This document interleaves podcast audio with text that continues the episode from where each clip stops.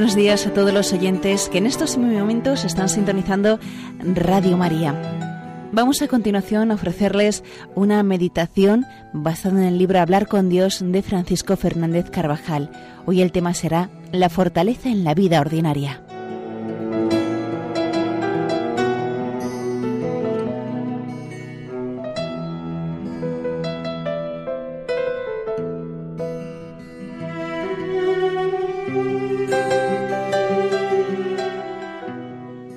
El Evangelio de la Misa de hoy nos relata el martirio de Juan el Bautista, que fue fiel hasta dar la vida a la misión recibida de Dios.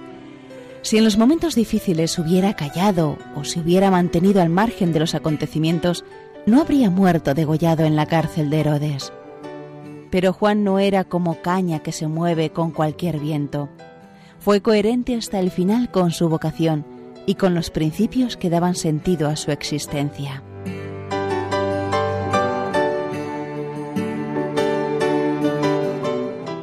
La sangre que derramó Juan, junto a la de los mártires de todos los tiempos, se uniría a la sangre redentora de Cristo para darnos un ejemplo de amor y de firmeza en la fe, de valentía y de fecundidad. El martirio es la mayor expresión de la virtud de la fortaleza y el testimonio supremo de una verdad que se confiesa hasta dar la vida por ella. El ejemplo del mártir nos trae a la memoria que a la fe se debe un testimonio personal, preciso, y si llega el caso, costoso, intrépido. Y nos recuerda, en fin, que el mártir de Cristo no es un héroe extraño, sino es para nosotros, es nuestro. Nos enseña que todo cristiano debe estar dispuesto a entregar su propia vida, si fuera necesario, en testimonio de su fe.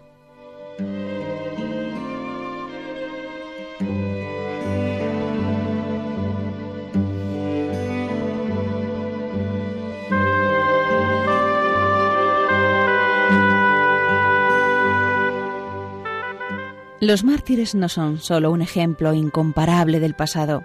Nuestra época actual es también tiempo de mártires, de persecución, incluso sangrienta.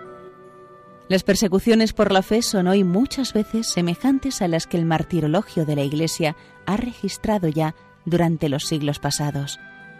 Ellas asumen formas diversas de discriminación de los creyentes y de toda la comunidad de la Iglesia. Hoy, hay centenares y centenares de miles de testigos de la fe, muy frecuentemente desconocidos u olvidados por la opinión pública, cuya atención está absorbida por otros hechos. Frecuentemente solo Dios los conoce. Ellos soportan privaciones diarias en las más diversas regiones de cada uno de los continentes. Se trata de creyentes obligados a reunirse clandestinamente porque su comunidad religiosa no está ya autorizada. Se trata de obispos, de sacerdotes, de religiosos, a los que les está prohibido ejercer el santo ministerio en sus iglesias o en sus reuniones públicas. Se trata de jóvenes generosos a los que se impide entrar en un seminario o en un lugar de formación religiosa para realizar allí su propia vocación. Se trata de padres a los que se niega la posibilidad de asegurar a sus hijos una educación inspirada en la propia fe.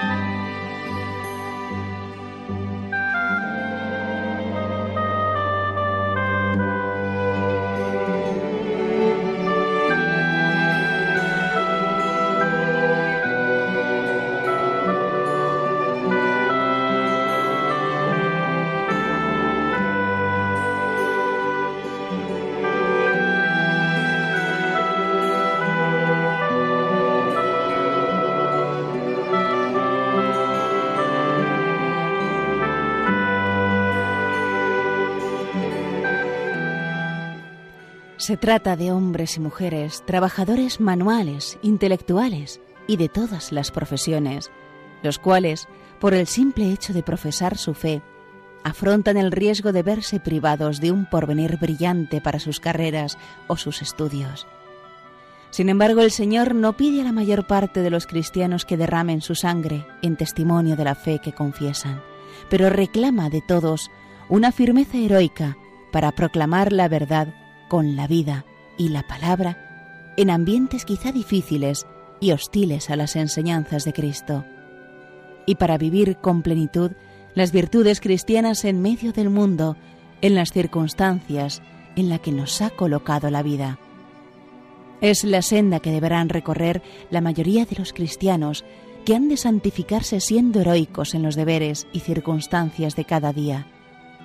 El cristiano de hoy tiene necesidad de modo particular de la virtud de la fortaleza, que, además de ser humanamente tan atractiva, resulta imprescindible dada la mentalidad materialista de muchos, la comodidad, el horror a todo lo que suponga mortificación, renuncia o sacrificio.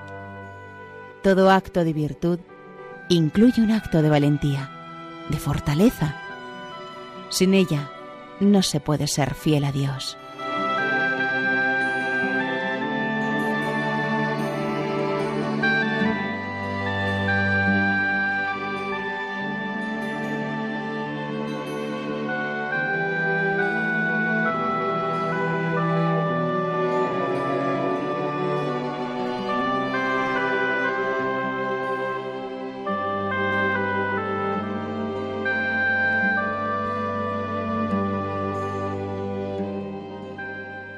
Enseña Santo Tomás que esta virtud se manifiesta en dos tipos de actos. Acometer el bien sin detenerse ante las dificultades y peligros que pueda comportar, y resistir los males y dificultades de modo que no nos lleven a la tristeza. En el primer caso, encuentran su campo propio de actuación la valentía y la audacia. En el segundo, la paciencia y la perseverancia.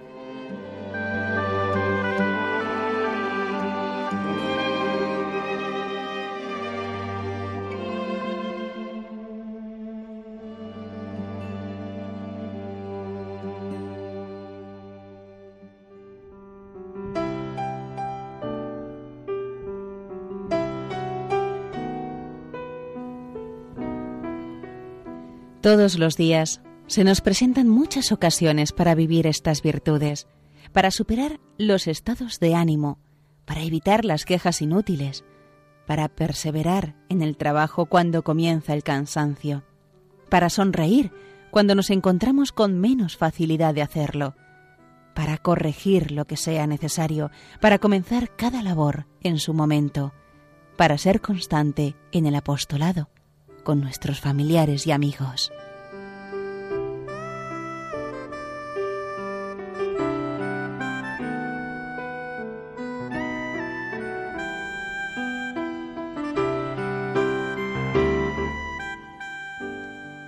Poner la meta de nuestra vida es seguir de cerca a Jesucristo.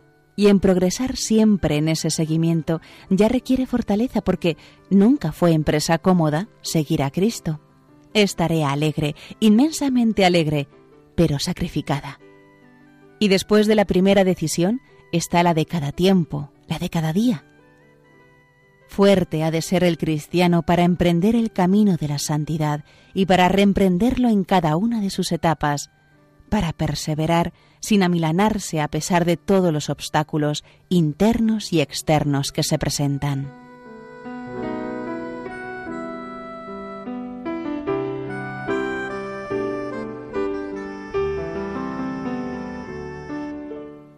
Tenemos necesidad de la fortaleza para ser fieles en lo pequeño de cada día, que es, en definitiva, lo que nos acerca o nos separa del Señor. Esta actitud de firmeza se manifiesta en el trabajo, en la vida familiar, ante el dolor y la enfermedad, ante los posibles desánimos que quitarían la paz si no hubiera una lucha decidida por superarlos, apoyados siempre en la consideración de que Dios es nuestro Padre y permanece junto a cada uno de sus hijos. Necesitamos la virtud de la fortaleza para evitar el descamino, para dejar a un lado las baratijas de la tierra y no permitir que el corazón se apegue a ellas en una época en la que muchos las tienen como el fin de su vida y olvidan que su corazón lo creó Dios de manera que sólo Él pueda saciar su ansia de felicidad.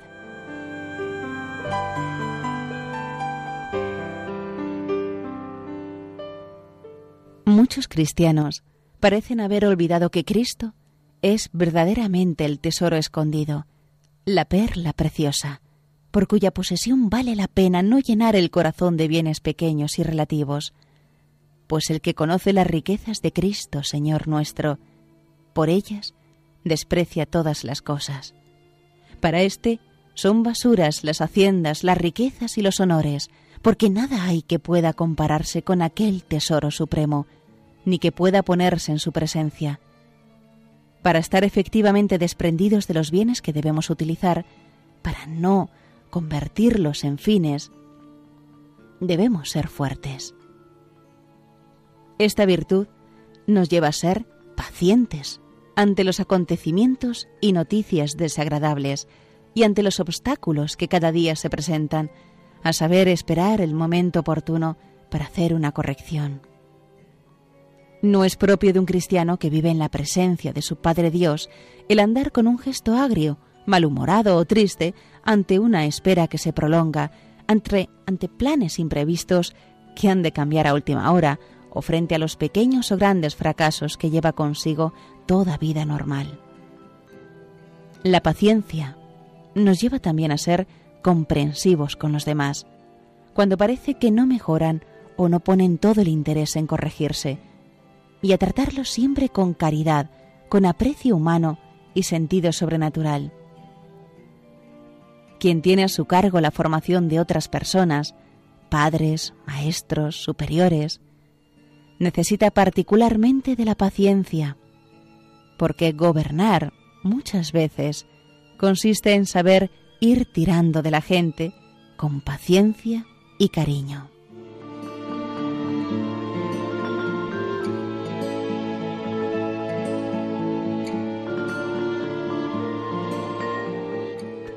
A todos nos puede ayudar este consejo para hacer hoy examen en nuestra oración personal. Has de conducirte cada día al tratar a quienes te rodean con mucha comprensión, con mucho cariño, junto, claro está, con toda la energía necesaria. Si no, la comprensión y el cariño se convierten en complicidad y en egoísmo. La caridad nunca es debilidad y la fortaleza no debe tomar una actitud desabrida, áspera y malhumorada.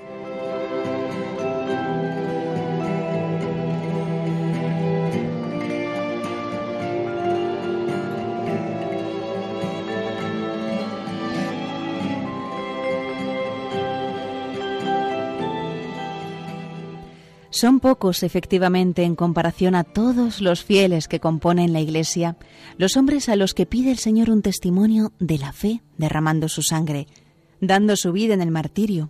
Mártir significa testigo, pero sí nos pide a todos la entrega de la vida, poco a poco, con heroísmo escondido, en el cumplimiento fiel del deber, en el trabajo, en la familia, en la lucha por ser siempre coherentes con la fe cristiana, con un ejemplo que arrastra y estimula. Por esto, no basta con que vivamos interiormente la doctrina de Cristo. Falsa fe sería aquella que careciera de manifestaciones externas. Por pasividad, por afán de no comprometerse, no pueden dar a entender los cristianos que no estiman su fe como lo más importante de su vida o no consideran las enseñanzas de la Iglesia como un elemento vital de su conducta. El Señor necesita almas recias y audaces que no pacten con la mediocridad y penetren con paso seguro en todos los ambientes. En ocasiones pueden existir graves razones de caridad para confortar con el testimonio de nuestra fe a los que andan vacilantes una confesión decidida como la del Bautista, sin complejos, que arrastre y remueva.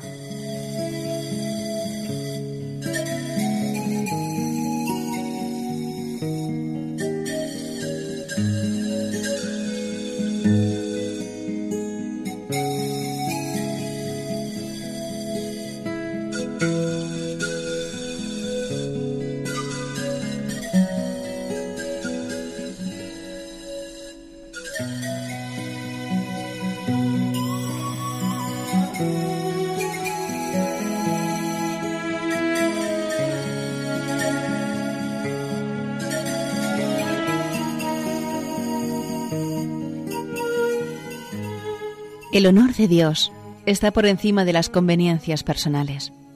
No podemos permanecer pasivos cuando se quiere poner al Señor entre paréntesis en la vida pública o cuando hombres sectarios pretenden arrinconarlo en el fondo de las conciencias.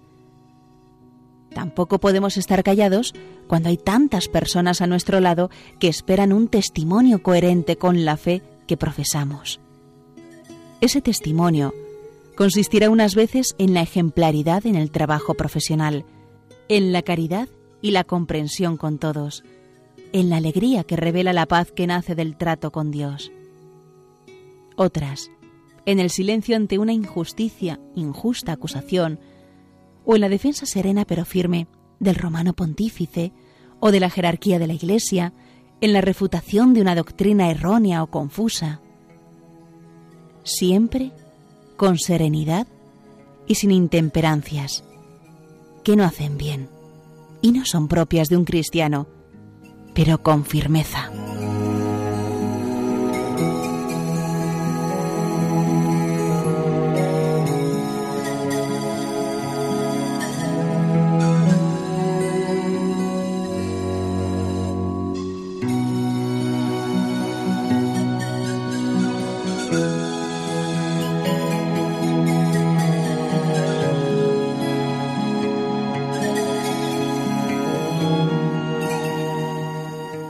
La fortaleza de Juan y su vida coherente es para nosotros un ejemplo a imitar. Si lo seguimos en los acontecimientos diarios, corrientes y sencillos, muchos de nuestros amigos verán el temple de nuestra vida y se moverán por ese testimonio sereno, de la misma manera que muchos se convertían al contemplar el martirio, el testimonio de la fe de los primeros cristianos.